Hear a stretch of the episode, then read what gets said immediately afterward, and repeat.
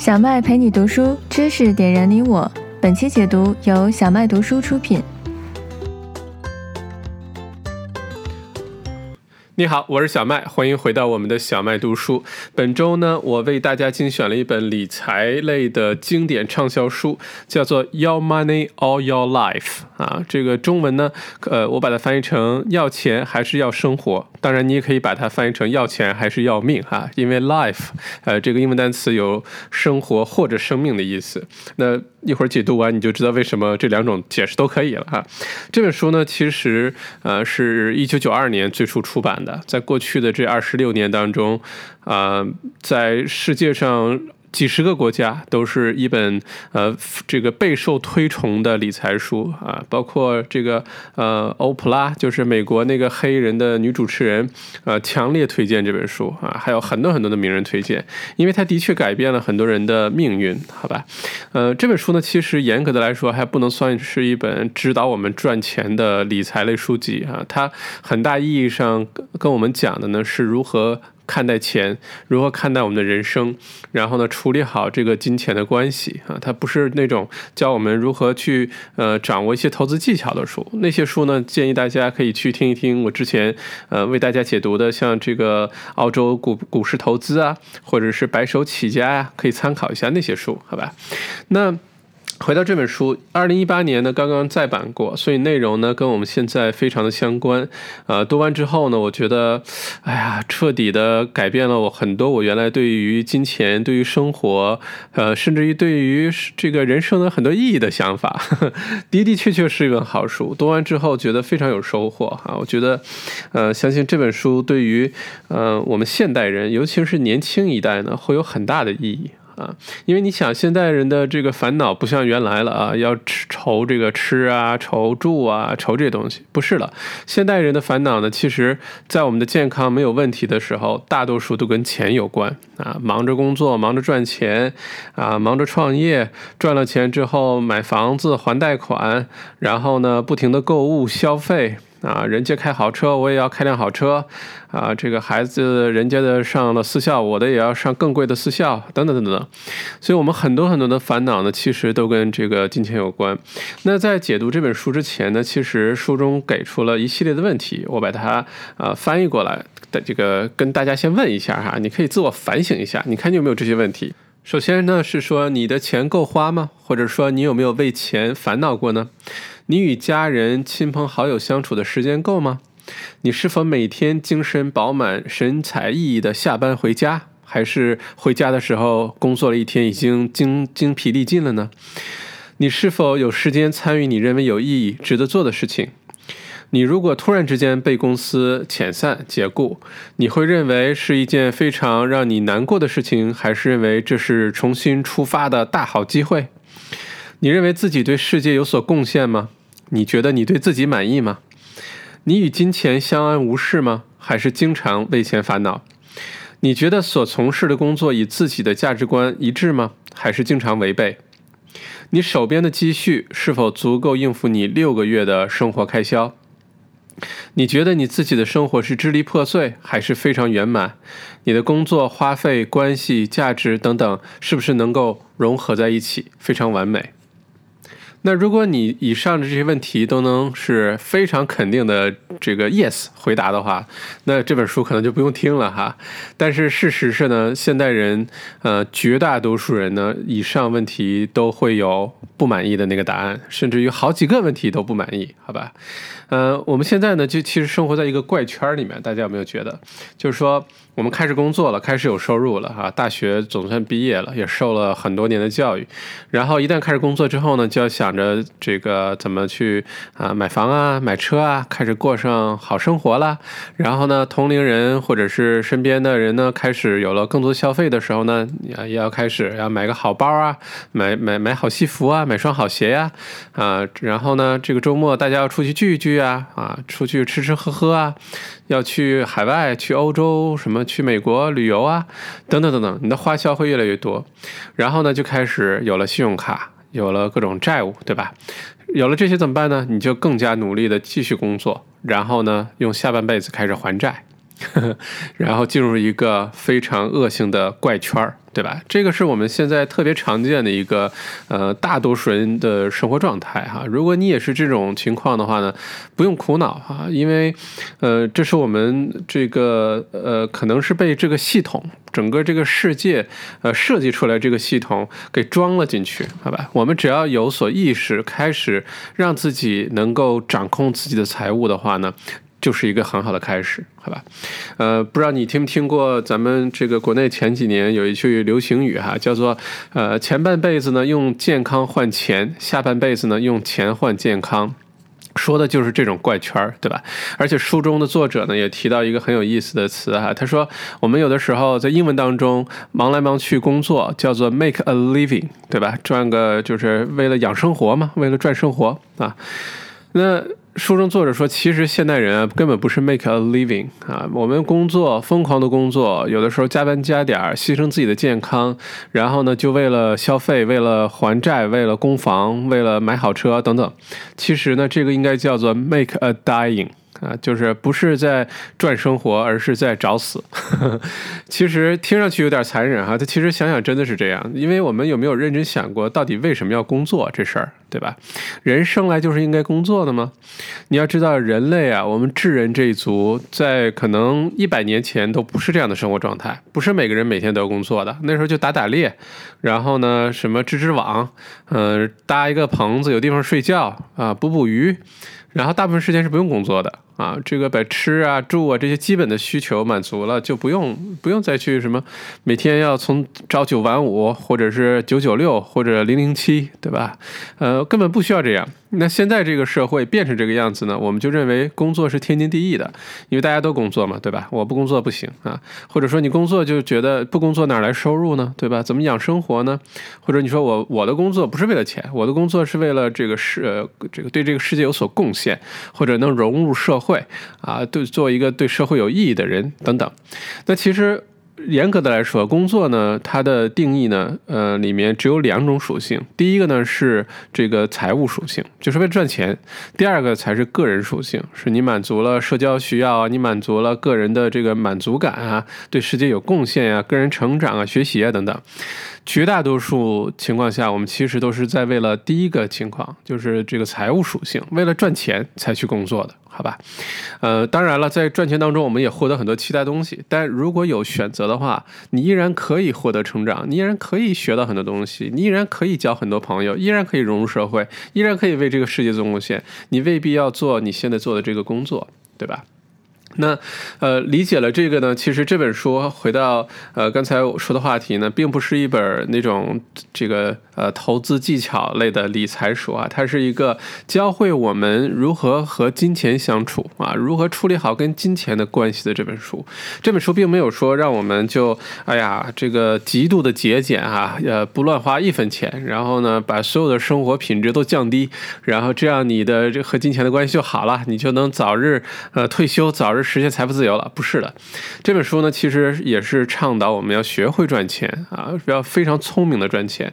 但是呢，我们也更要学会如何聪明的花钱啊，那些不该花的地方不要花，知道自己的钱去了哪儿。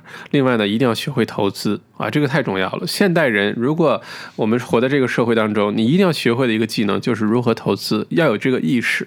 千万不要觉得你好好，你有份很好的工作，工作一辈子攒了养老金，退休了，有一个。自己住的房子没房贷就好了，不是的，这个世界变化太快了，只有投资能保证你下半生能愉快的度过啊，不需要牺牲自己的生活品质啊，那。呃，我记得有位书友问我哈，说，哎，小麦啊，咱们这个读书会讲的理财类的书，为什么讲的都是在节俭啊，在省钱这些话题？我想想，的确也是哈。你看咱们讲的这几本啊，像这个《白手起家》啊，还有《白手起家家庭版》，就是父母必读那本；再有呢，像这个呃林家的百万富翁。啊，等等，这些书，包括这本书呢，都一直在倡导节俭的这种态度，好吧？呃，因为我们这一代中国人呢，生长的这个特殊的经济环境啊，因为中国过去三十年经济大爆发，所以呢，可能我们这代人呢，对于钱、对于消费、对于奢侈品、对于必需品这些概念呢，可能。不一定那么正确，好吧？所以呢，我觉得通过读这些书呢，给我们获得很多的智慧，告诉我们其实节俭才是应该有的一个人生态度。甭管你有多少钱，甭管你家里有多少钱，节俭都是一个美德来着。我觉得咱们中国呃老祖宗的智慧真的是，嗯，越想越有道理哈，越长大越觉得古人的智慧真的是智慧啊，嗯。这个，而且回到咱们这个理财类的书，为什么都在讲节俭呢？其实节俭啊，就是好的投资习惯的一个重要的组成部分来着啊！你想养成好的投资习惯，先学会节俭，先学会控制自己的花销，先学会知道自己哪些钱花去了该花不该花的地方，然后你才有闲钱拿出来投资，对吧？就算是家里很富庶哈，那那句话怎么说来着？打江山易，守江山难，对吧？你这一代是呃人很幸运，上一代人把财富积累好了，你能不能把这财富管理好，让你的下一代能够继续有这样的好的生活，而且教会你下一代有一个正确的这个金财金钱观，这个特别重要，好吧？OK，那这本书呢，其实用了九步啊，呃，可以说是呃，让人生变得更富足的九个智慧，呃，跟我们分享，而且是有顺序的。那我一一跟大家来解读一下哈。第一个呢，也就是第一步，先是跟过去和解。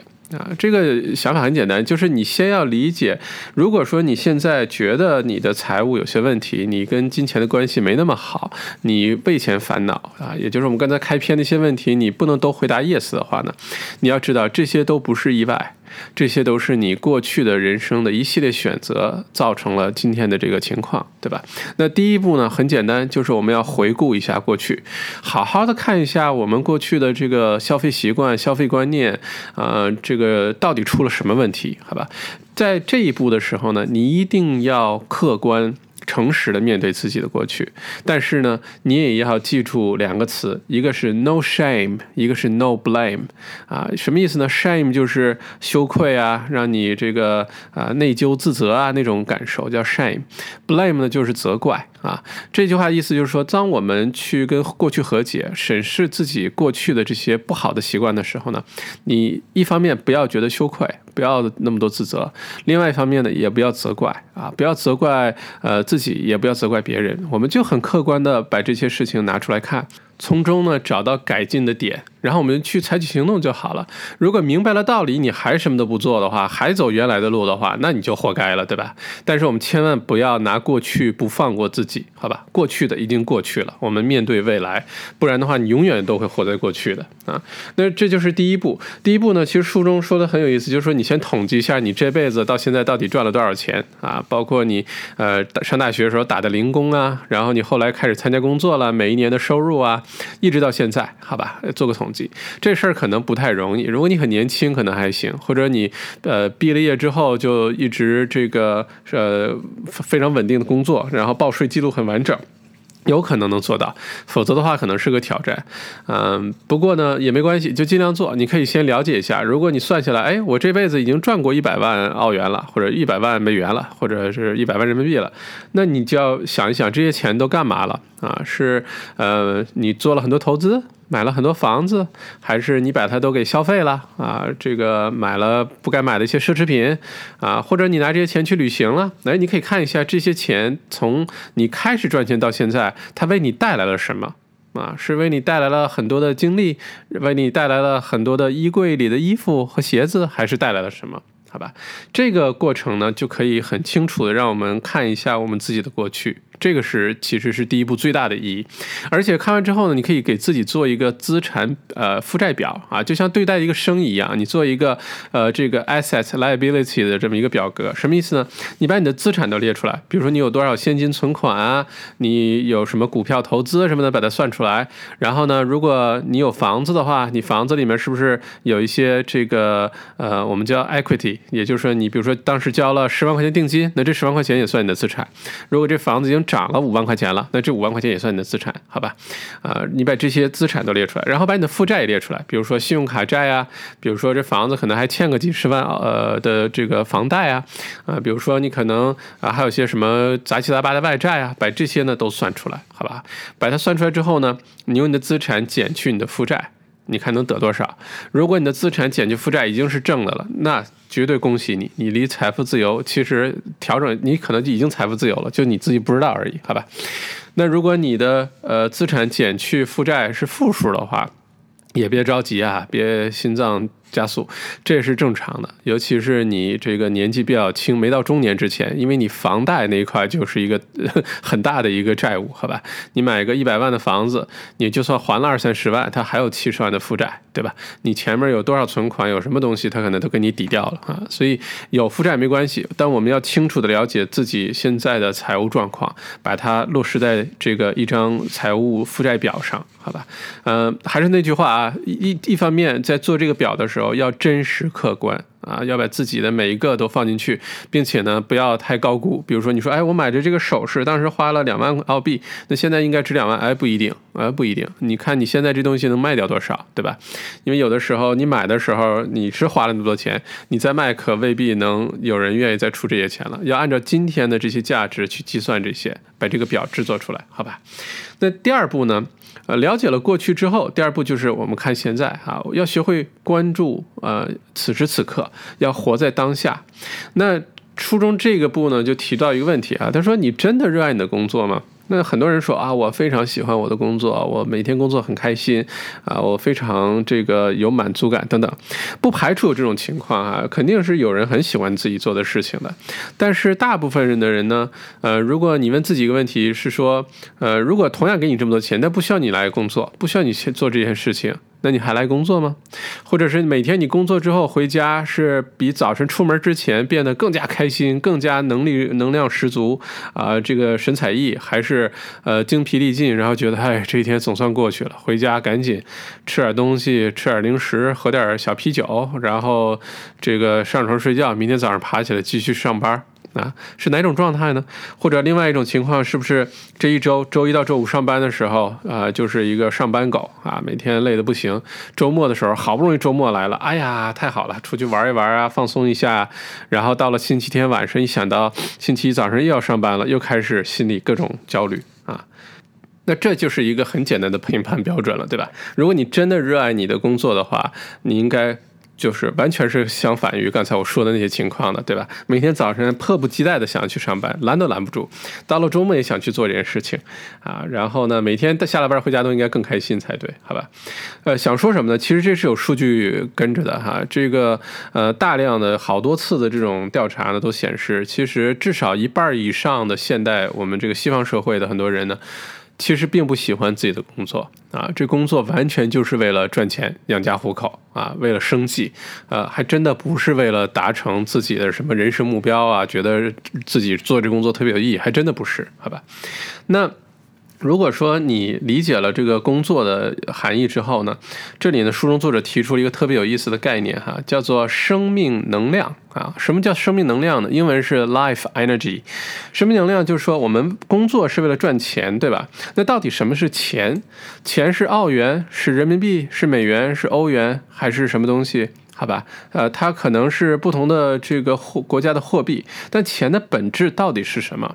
啊，大家可以花一点时间想一想，钱的本质到底是什么？哈，我们工作呢，就是为了赚钱。的这个钱呢，其实是生命能量，等于说我们靠消耗和付出自己的生命能量去工作，来交换换来这个钱，然后用这个钱呢来解决我们生活中的各种问题，或者达成我们生活中的一些目标。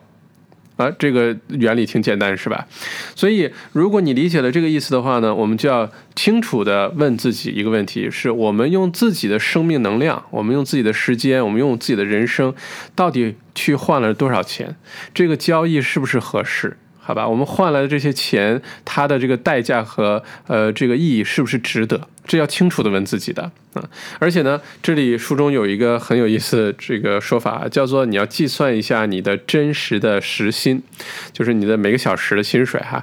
因为有的时候我们工作啊，这个工作一个小时二十块、三十块，或者说我这一年薪，比如说十万、八万块钱，算下来一个小时也几十块钱了。你知道吗？有的时候工作本身是很费钱的一件事情，啊，你想，如果说你去一份工作，好吧，有可能你要多添几套西装，多添几双好的这个鞋子，然后呢，你可能要买辆车啊，买辆而且拿得出手的车。如果你是做销售啊，或者见客户的这种，啊，有的时候呢，你为了这个工作方便，可能你要住在一个呃比较贵的区啊，为了方便嘛，啊，不管是房租贵还是还呃还这个房贷贵，然后呢，你你难免少不了一些应酬，对吧？啊，跟同事啊，跟客户啊。然后呢，因为工作的一些压力啊，或者缺乏休息呢，得了一些疾病，或者是管理一些压力，这个所消耗的这些代价，或者因为你去工作了，两口子都去工作了，要雇保姆来照顾孩子，啊，来帮忙打扫家里的这个卫生，啊，等等，所有的这些呢，你都要计算进去的。才能计算出你真实的时薪，因为我们人生的财务这方面，你可以把自己当做一门生意、一门买卖来看，好吧？作为一个生意，那我们目标就是为了赚钱，对吧？为了利润最大化。那我们自己对待自己的个人财务也是一样的，你也要想办法最大化你的财务，最大化你的收入。如果我们能理解这个呃真实时薪哈这个概念，那你就会开始看了哦。表面上看呢，我一个小时好像赚二十块钱或者三十块钱。但因为我去工作了呢，我每年要买几套西装，我要雇个保姆，这保姆可能一小时是十八块二十块，然后呢，我要公车，我要这个我要那个，最后算下来呢，很有可能你一个小时减去所有因为这个工作产生的开销呢，你有可能就几块钱啊，这个税后的这个收入，好吧，因为你还是用税后的钱去付那些啊这些所有的开销。那这样的话，你就要想了，这样做值不值得？你可能一直这样忙忙碌碌的好几十年啊，然后你一直觉得你也攒不下来什么钱，人生就这样下去了，好吧？然后也不知道为什么，哎。可能原因就在这里，因为你工作的这个，除非你不停的涨薪，你的工作收入不停的提高，其他费用又不提高，那你能明显见到自己的是这个收入提高。否则的话，因为一份工作所产生的隐形的这些开销，会让你一直去工作，你好能一直负担那些因为这份工作产生的一些费用啊，这个挺有意思的一个概念，好吧？再有呢，就是你要计算你呃这个。每花一块钱，你为了花这一块钱，你需要花多长时间去工作来赚这块钱？我呢大概计算了一下，因为现在澳洲二零一八、二零一九年度的全澳的平均收入呢是税前八万四千多，咱们就算八万五千澳币吧，好吧？如果按八万五千澳币来算呢，首先你要交税的吧？税大概是一万九千一百块钱的税，那除去税之后的剩下的钱呢？如果我们把它除以我们实际的工作时间。每年大概是四十五、四十六个星期左右工作时间，啊，然后呢，每个星期标准的话是三十七点五个小时工作，好吧？如果算下来的话呢，最后得出结论是，你每花这一块钱啊，你要为这一块钱工作两分钟，你要消耗你人生当中两分钟的时间，或者你的生命能量两分钟，来换取这一块钱。什么意思呢？下次你再出去大吃大喝一顿，或者是买个不该买的奢侈品，或者冲动又花了不该花的钱，你要清楚的知道你消耗了多少生命，消耗了多少这个生命能量去换取的这样东西。你比如说，你这个呃买了一个一千块钱的什么东西，买了一千块钱的包，买了一双鞋啊，或者把它大吃大喝呃给喝掉了。那你要知道，这一千块钱可就代表着人生当中的两千分钟哦。两千分钟，如果是工作的话，完全不停下来的话，你也需要啊这个三十三个小时才能满足。什么意思？就是说你要差不多工作一整周的时间，为了你满足这一次冲动消费。如果你的习惯就是一直啊消费攀比啊，让自己觉得这样才有面子的话呢，那你的人生当中这个人生能量值啊就一直上不去了。你就会一直工作赚钱，然后去消费，一直工作赚钱去消费，好吧？那这本书呢，其实倡导的是如何降低你那些不必要的消费。好吧，那如果呃理解了过去啊，了解了现在啊，知道了哦，原来是这么回事儿。那书中呢给出一个很重要的建议是干嘛呢？是说呢你要开始啊清楚的知道你的每一分进账和每一分出账。啊，你要非常清楚你的钱是哪儿来的，啊，来了多少钱，而且呢，每一分的花销到底花在哪儿了，好吧？你不然的话，你不去好好统计一下，把这个自己的财务当真的像一个生意，停不停的做这个财务报表的话，甚至雇个会计，雇个 CFO 专门盯着财务报表，天天告诉你这生意怎么样的话，我们的财务自由可能离我们依然会非常遥远。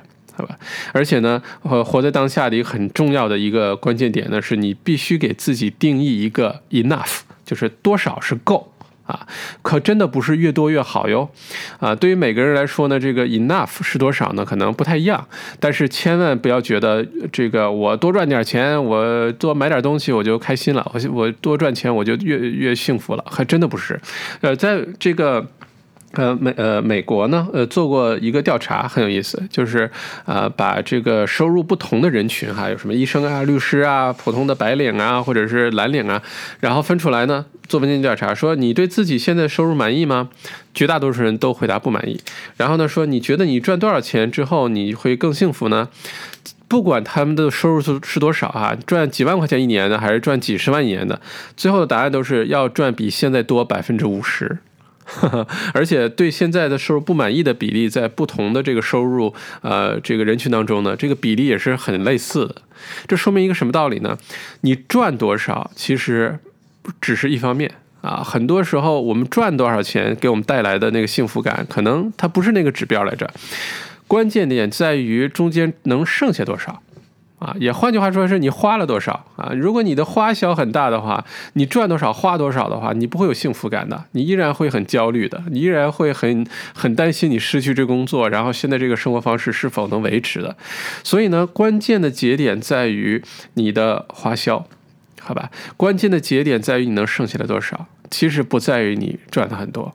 啊，呃，赚的足够多是很重要的，因为呃有一个这个模型哈，我在我们谈论收入这个时候是有这个科学的模型来解释这事儿的，就是人的收入呢，呃，你会不会发现刚找到工作的时候你特开心，那时候可能一年就赚个三四万块钱，但你觉得特开心，然后呢，呃，开始是呃涨薪了，涨到五六万六七万的时候，哇，你觉得人生这个突然变好了，生活品质提高了，好吧，然后呢，等涨到十万十五万之后呢，你会发现好像。哎，没有那么这个那么大的满足感了，哎，就觉得好像，呃，也够了。然后呢，就开始这些钱干嘛呢？不是拿来买房，就是拿来这个开销花花费了啊，旅游啊，这个啊冲动啊 等等。然后这个满足感就会逐步的下降了。你会发现，呃，很多。赚过很多钱的朋友呢，会也许会跟你分享一个事情哈，就是说钱赚到一定程度的时候，那个满足感就消失了，后面就变成你为了做那个事情了，而不是在为了那个钱了。这个这个模型是什么呢？就是它是一个刚开始呢是一个急速上升的曲线，这个曲线呢，呃，刚开始是为了生存需要 survival，然后呢下一个阶段，比如说你赚三四万的时候是为了 survival。你要养活养活自己，对吧？你交房租或者供房、买吃的、交通费、穿衣服、有钱加油，这是为了生存。然后再往上呃开呃增长的话呢，就变成舒适啊，comfortable。为了这段的时候呢，大概比如说到了六七万、七八万一年的这个收入，过了这个数字之后呢，其实就进入了人生的奢侈阶段了。那这个时候呢，满足感就会开始逐步的下降了。那在澳洲呢，这个。舒适的这个临界点是多少呢？其实刚刚好是我们现在的平均收入，就是八万多块钱澳元一年，非常神奇。所以如果你能赚到平均水平，你过的是一个正常人的生活，不去攀比，不去干嘛，你的满足感就刚刚好达到。超过这部分会让你开心，但不会有从三四万到七八万这个过程的满足感那么强。哎，挺有意思吧？所以你一定要给自己定一个 enough 到底是多少哈？不多不少，呃，太少也不要。那我们生活品质还是要保障的哈，呃，不然这个生活也没什么太大意义了。但千万不要觉得越多越幸福啊！钱真的不是越多越幸福哈。那呃，看了过去，看了现在，我们看看未来哈。到了第三步，呃，就是钱都去哪儿了？还是那句话，我们一定要非常非常清楚的知道我们的开销啊。在之前小麦解读那本《林家的百万富翁》那本书，对吧？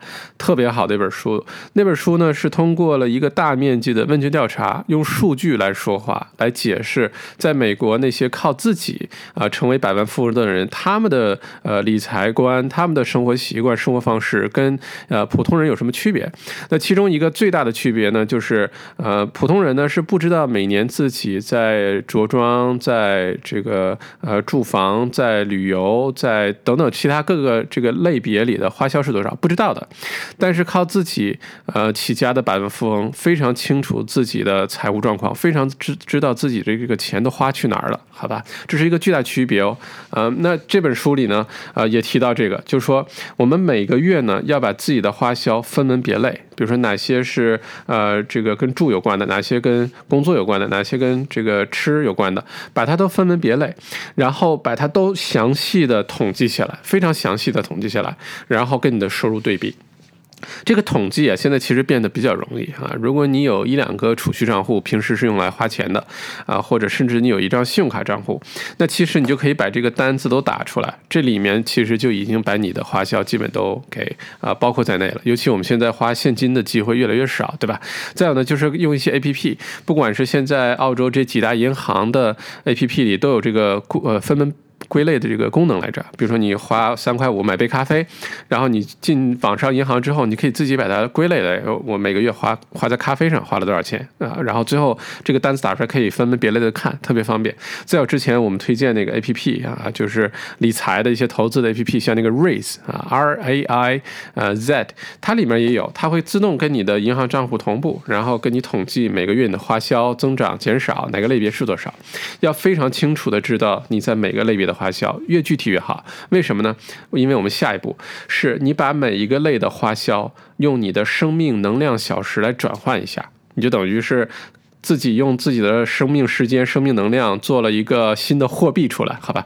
然后你要建立一个这个汇率，就是比如说，呃，你说我这个呃每天我我或我需要花三块五块呃三块五毛钱澳币买一杯咖啡，每天哈，现在三块五不一定买了一杯咖啡了哈，越来越贵了，每天花三块五，那呢？我一个星期呢，可能需要买五杯啊，在外面花十七块五。那如果每一年的话呢，呃，我可能要买这个咖啡上花九百一十块钱啊，这简单例子啊。那你要把这九百一十块钱呢，呃，变成你的生命能量时间啊。比如说，呃，刚才我们说大概是每一块钱花销等于两分钟工作时间，对吧？那你就乘以一个二。然后呢，你就知道了哦。我需要花在这个咖啡上的时间，呃，这个钱哈。每天如果买杯咖啡的话，每年我要工作三十个小时，来换取每天一杯咖啡的钱。你把每一项你的开销，尤其是那些比较大的开销哈，你把它都换成你的生命能量时间。你可以按照这个基本的一块钱等于两分钟计算。如果你每年能赚八万多块钱的话啊，如果你赚的更多呢，可以再减少点这时间；赚的少的话，你再增加点时间。嗯。你算下来之后呢，把每一个开销都列出来之后呢，你突然会开始觉得，哦，我原来花在这个上花了这么多时间啊，我原来那么多努力工作，可能每个月要工作好几天，就为了这么一件事情啊，那你要开始问自己了，这些事情是不是到底值得？好吧，那。其实就是到了第四步啊，这个呃，一旦你做完这个转换，而且你要记得是用你真实的时薪哦，就是你要把你因为这个工作带来那些开销和代价都要去掉，不然的话你也是在自己骗自己，好吧？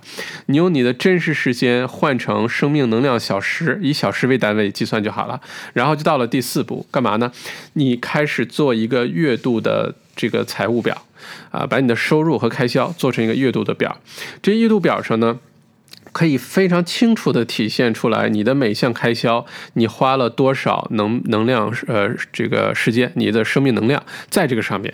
然后呢，你要问自己三个问题，这三个问题啊非常重要，因为它能直接的让我们开始重新审视自己的呃这个对钱的态度，对于消费的观念。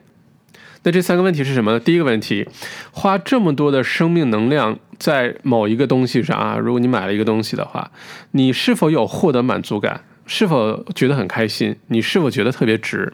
而且这个问题问自己啊，最好你买了这个东西六个星期以后，你刚买的时候你肯定觉得值，对吧？不然你不会那么冲动买的。你买了六个星期之后啊，或者更长时间，你再回过头来问自己这个问题，是不是值得啊？当时为了买这双皮鞋，呃，花了我三整天工作的生这个生命能量。值不值得？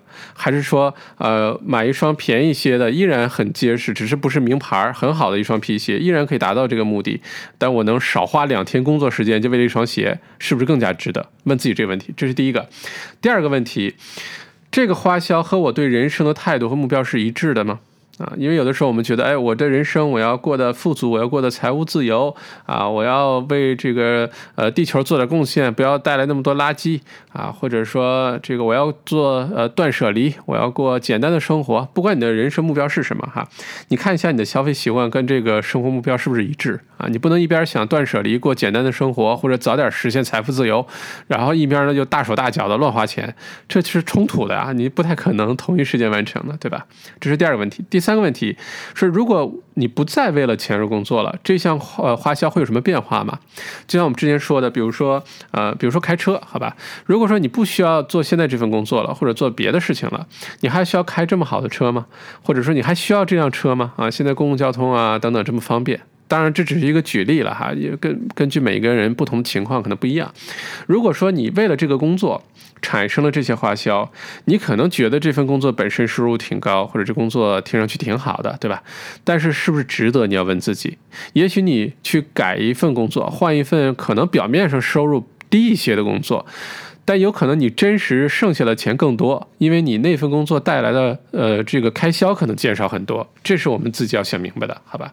因为现在的生活实在太忙了，对吧？平时呢一直做，一直做，一直工作，然后也没有什么时间认认真真的停下来去思考这些问题。那现在既然明白这个道理了，我们就认认真真的去做一个这个月度的财务表，把我们的开销都列出来，并且把这些开销都换成我们的生命能量值。这一步呢，听上去好像工作很多啊，很繁琐，可能你听了就不想做了，还就来下一步吧。千万不要，这个呢是整个九步骤的中间。非常至关重要的一个核心来着，你只有把这个做了之后呢，你才能清楚的知道自己的财务到底哪有问题，到底哪能改进，而且呢，你突然之间会让自己恍然大明白，觉得自己为哪些消费付出了那么多的代价，到底值不值得，你才有决心把它砍掉。所以这一步可能要花些时间，但绝对值得做。好吧，这是第四步。那下一步呢，就变成，如果你有了月度开销表了，你一定要让自己呃随时随地能看到这个财务呃开销表。不管你是把它的这个打印出来粘在墙上，还是把它作为你的电脑屏保，甚至于作为你的手机的这个墙纸都行。为什么要这么做呢？你想啊，就好像是我们在经营一家公司一样，这个财务状况是极其重要的，对吧？呃，就像刚才小麦说的，你可能还雇个会计或者雇个 CFO。甚至雇一个团队，天天盯着财务报表，然后你的所有的决定啊，这个生意做的怎么样啊，评估啊，都来自于这个财务报表上的数据，对吗？那我们对于自己的个人财务状况，如果这个财务状况对你的人生很重要的话，对你人生的安全感、快乐、你的关系、你的孩子、你的家人的生活等等，如果很重要的话，那你就值得你去很认真的对待。怎么认真对待呢？把这个财务月度的开销表放在一个每天你都能看到的地方。每天都能看到的地方，然后每天看着它，你看哦，突然又有这么一个开销了，有可能是自动扣的钱，你原来从来没有这个关注过，结果它一直扣。小麦就犯过这种错误，我这个曾经呢住在一个地方呢，添了一个上网的那个公司。每个月可能不太多，六十块钱、七十块钱，我不太记得了哈。然后呢，后来我从那个地方搬走之后呢，呃，什么水电煤啊，我都记得该取消取消啊，该怎么怎么样。上网这个我就给忘了，就彻底忘了，因为它是自动每个月扣钱的，它也不记账单了，我就可能是没选，我不知道。然后就一直这么扣着。我大概从那个地方搬走之后一年多。突然有一天，我看到，哎，账户里怎么多了这么一个名这个花销？因为那个名字呢，有的时候你一看，在这个手机 APP 或者银行账呃银行网络银行上，你也看不出来这个到底是什么，是吧？然后就觉得这么奇怪，怎么有一个六十？往回一看呢，每个月都有六十；再往回一看呢，过去的这几年当中每个月都有六十。然后花了一些时间才知道，哦，原来是个上网的，赶紧打电话把它就给取消。然后算一下，这一年多就这么一个事情，七八百块钱就没有了哟。这是一个多么愚蠢的错误啊！这个错误的根源，我觉得就是因为我们没有认认真真关注自己的财务状况，很细致的去关注自己的财务状况。如果你摆这么一个月度开销表，天天摆在你面前，哈，这一天恨不得多收你一块钱，呃，什么什么费用，你马上就会知道，好吧？所以这个是很重要的一步，这是第五步。第六步呢，就是你要学会珍惜你的生命能量。我们人呢，就。活这一次，对吧？不管你有什么信仰的话，不管你觉得你呃离开这个世界之后去哪儿的话呢，那有一个事实是你不记得你上辈子到底是谁，或者是做过什么，啊，还是是人还是小动物，你也不知道你下半辈子不是离开这个世界之后啊，你会去哪儿，你能变成什么，你不知道，对吧？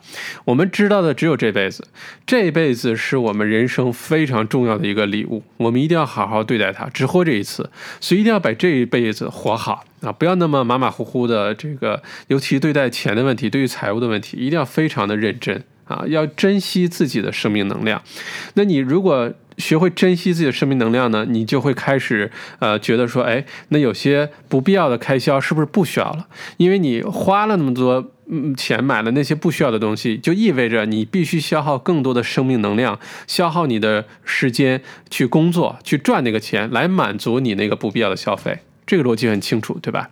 所以，如果你开始减少那些不必要的开销的话，你就已经在开始尊重自己的生命能量了，你就已经开始很聪明在在使用自己的生命能量了。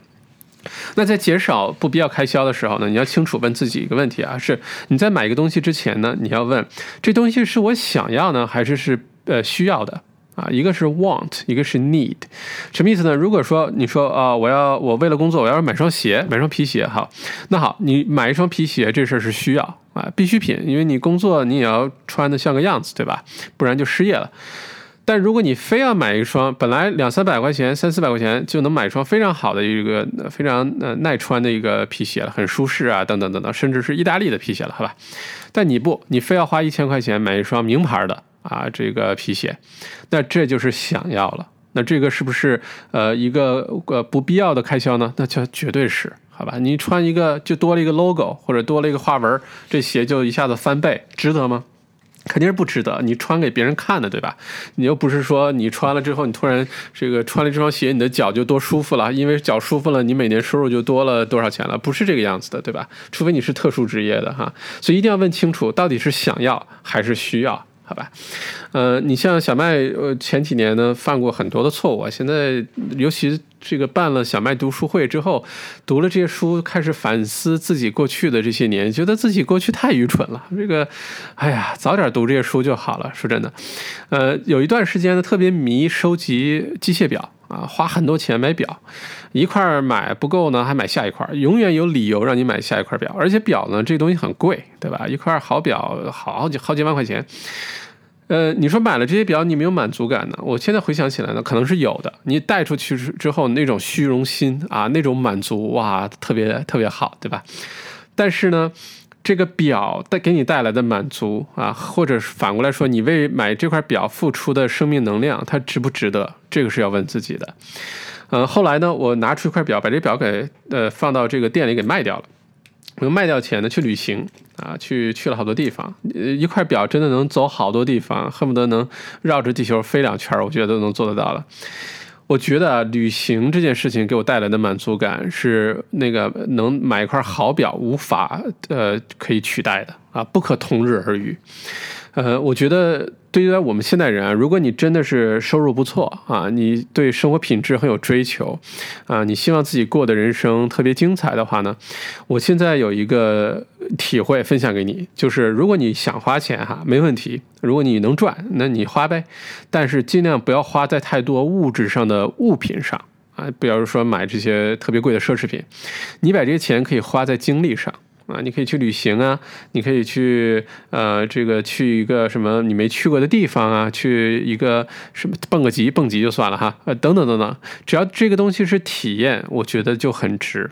你如果买的是一个具体的东西，是一个你不需要但你想要的东西，很有可能若干时间后你会后悔的，或者你会觉得特别不值了。好吧，这是我的一个小感受啊，分享给你。呃，但你如果学会开始珍惜你的生命能量呢，你就开始学会增加存款了。因为你一旦你的开销减少了，你的收入就算不变的情况下，那你剩下来的钱也多了。那这些多了，你干嘛呢？可以存起来，然后用这些存的钱去啊做投资啊，这个非常重要。那第六步讲完了，就进入下一步第七步了哈。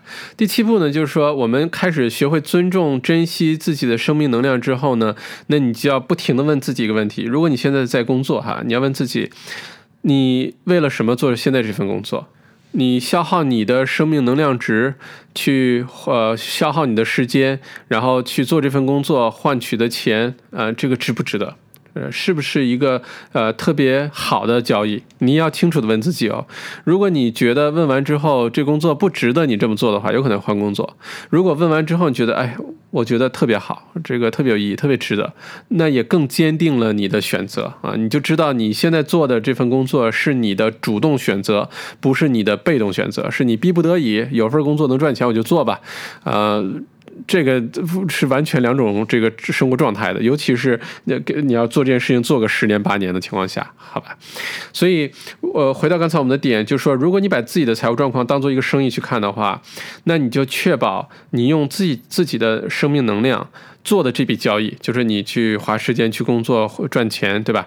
你要确保这笔交易有目的、有效果、有意义。否则你要重新看待这个问题，是不是要做点别的事情？好吧，因为你想赚钱，呃，刚开始找第一份工作的确不容易。当你有了一些工作经验，呃，当你有了一些社会阅历，当你认识了更多的人脉资源，其实找工作赚收入这事儿可能并没有那么难，对吧？但是你要想清楚，你此时此刻正在做的这件事情，不管是工作还是自己创业，到底值不值得你花那么多的生命能量去交换？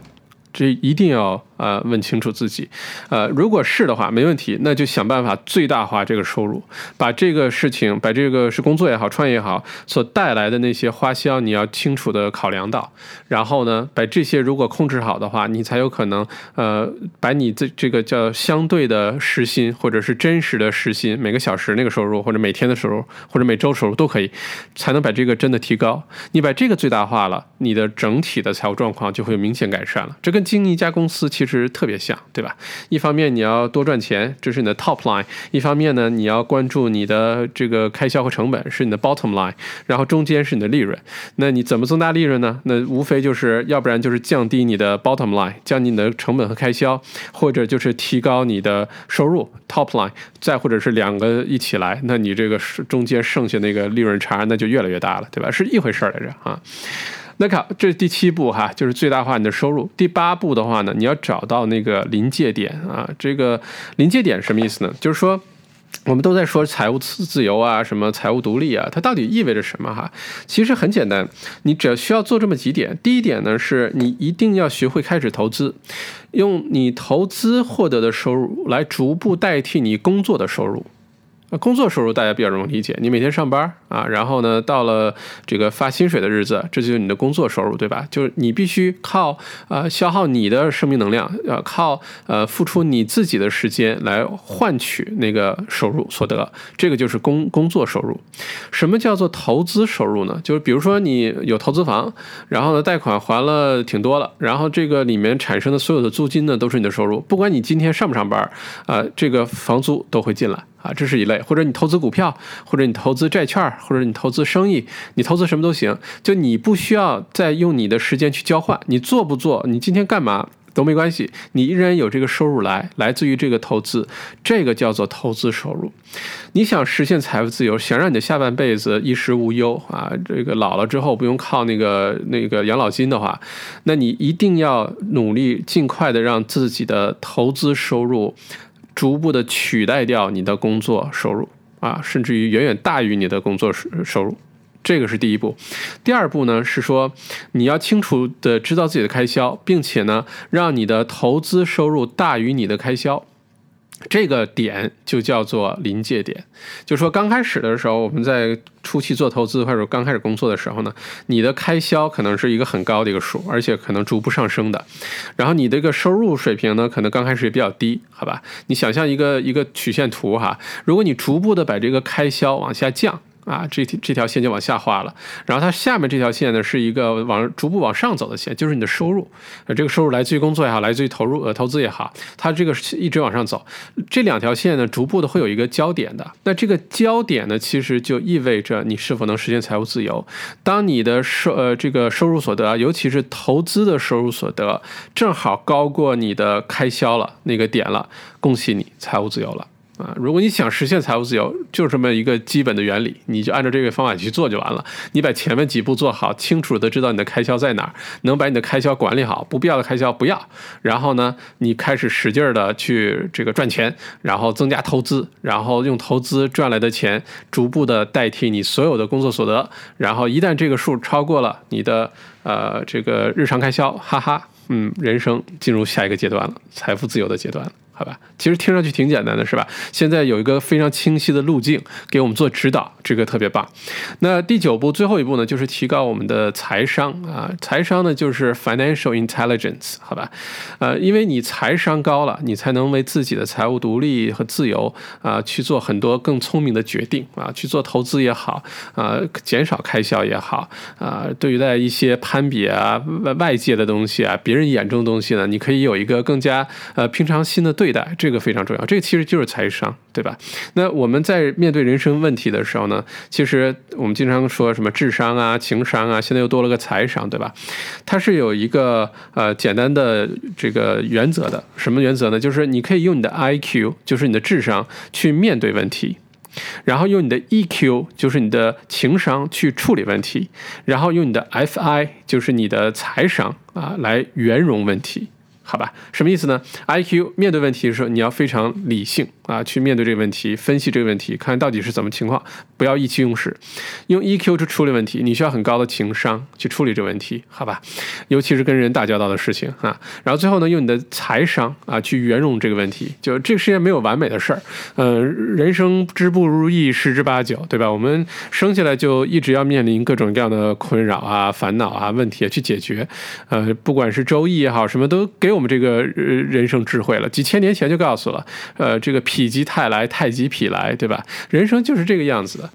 但人与人之间的不同在于什么呢？虽然人生都注定了有这些起起伏伏，但我们对待人生的不同方法和不同的思维方式，去呃决定了我们的人生会变成什么样子。好吧，那就是我们这个办读书会、读这么多书的，呃，宗旨之一来着。好吧，就是提高我们自己面对人生，让自己的人生更加的愉快啊。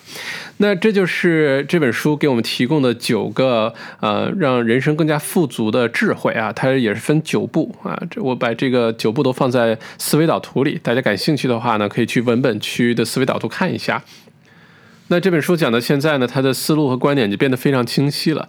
就是我们对待自己的人生，对待自己的财务呢，其实呢要有一个平常心，千万不要有攀比心啊，千万不要以买这些奢侈品啊，呃，可以炫耀啊，然后为荣，你觉得这是对的，其实是错的。我们应该有一个呃非常这个。节俭的这个人生态度啊，甭管你有多少钱，你就是比尔盖茨。你看比尔盖茨也非常节俭，好吧？你看他平时穿衣服啊什么的，也没说一定要穿的满身都是 logo，或者开车一定要开的都是那些特别贵的跑车什么什么。哎，不是的，节俭呢，不管你有多久钱或者你多贫穷，都是一个美德来着。啊，而且我们一定要学会跟钱相处，好吧？你把钱当做一个东西，因为钱本身是没什么感情色彩的，它对谁都一样。你学会了跟钱好好相处，你学会了如何把钱吸引过来，那你就会变得富有，你就不用再为钱发愁，对吧？而且换位思考，假如说你是钱，按照你现在的这个消费习惯，你现在的这个生活状态，你愿意跟你自己相处吗？如果你是钱的话，对吧？有可能你都会嫌弃自己，对吧？那没关系啊，还是那句话，不要不要这个读了。这本书之后受打击哈，不是这意思，是让我们有个客观真实看待自己的这个工具，而且从这个开始，我们可以去改进，可以逐步的把这些坏习惯改掉，养成好的财务习惯，对吧？嗯，而且小麦读完这本书有个深刻的感受是什么呢？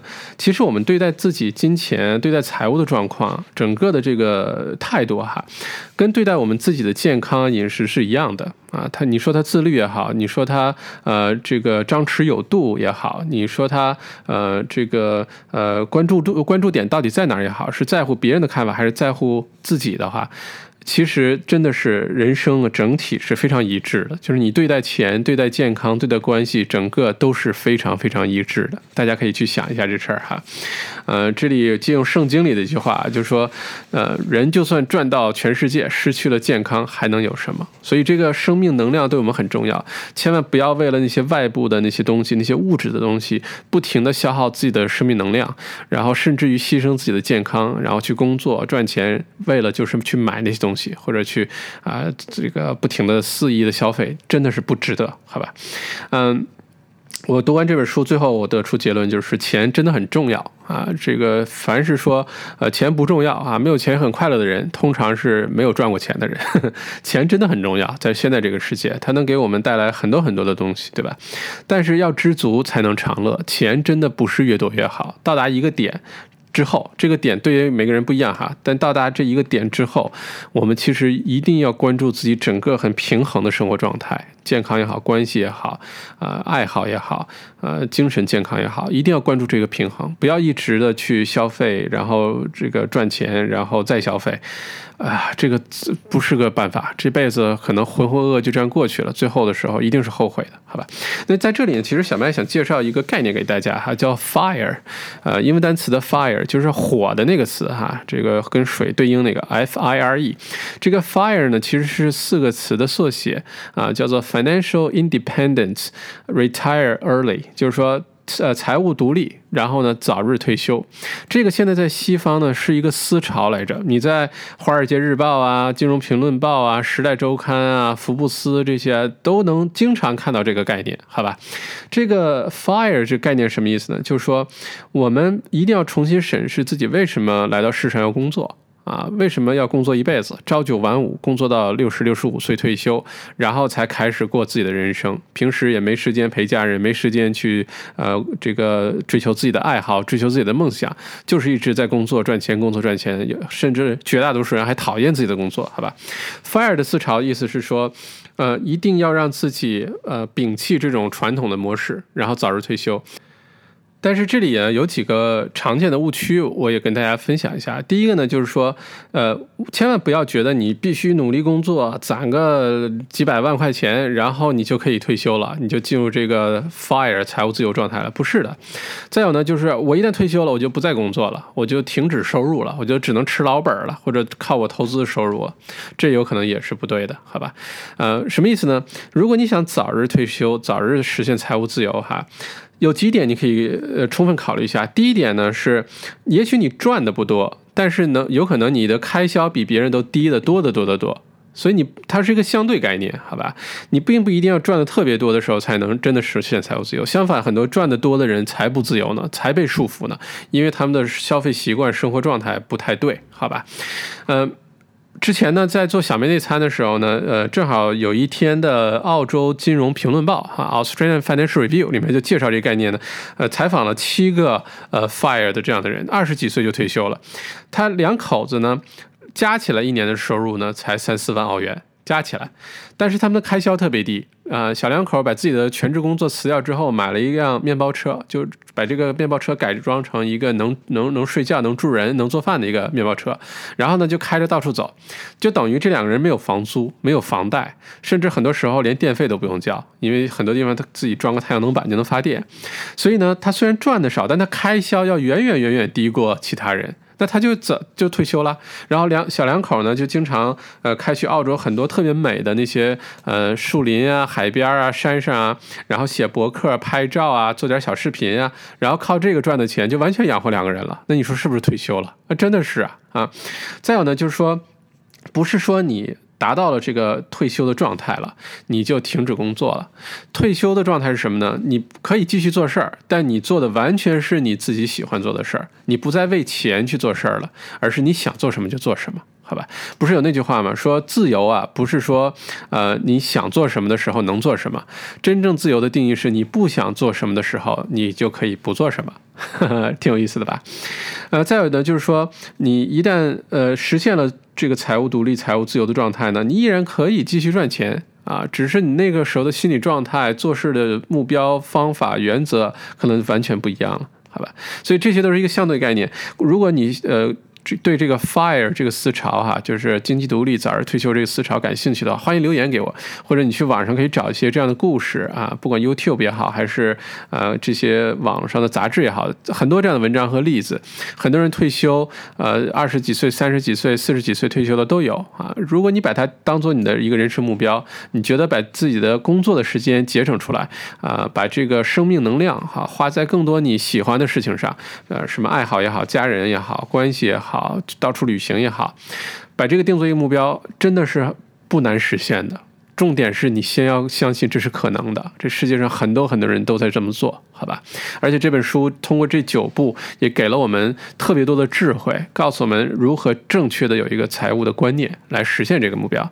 那其实这本书啊，被这个 fire 这个思潮哈，当做这个圣经一样对待啊，因为整个的这个 fire 思潮就是从这本书开始引起的，有意思吧？啊，OK，那好，那这本书的解读呢就到这里。回到这本书前面的这个呃题目哈，叫做呃要 money all your life 啊，要钱还是要生活？答案是两者都要啊，既要钱又要有生活。那你的平衡点在哪儿？你自己来考虑。好，非常感谢收听本期的小麦读书，咱们下个星期见。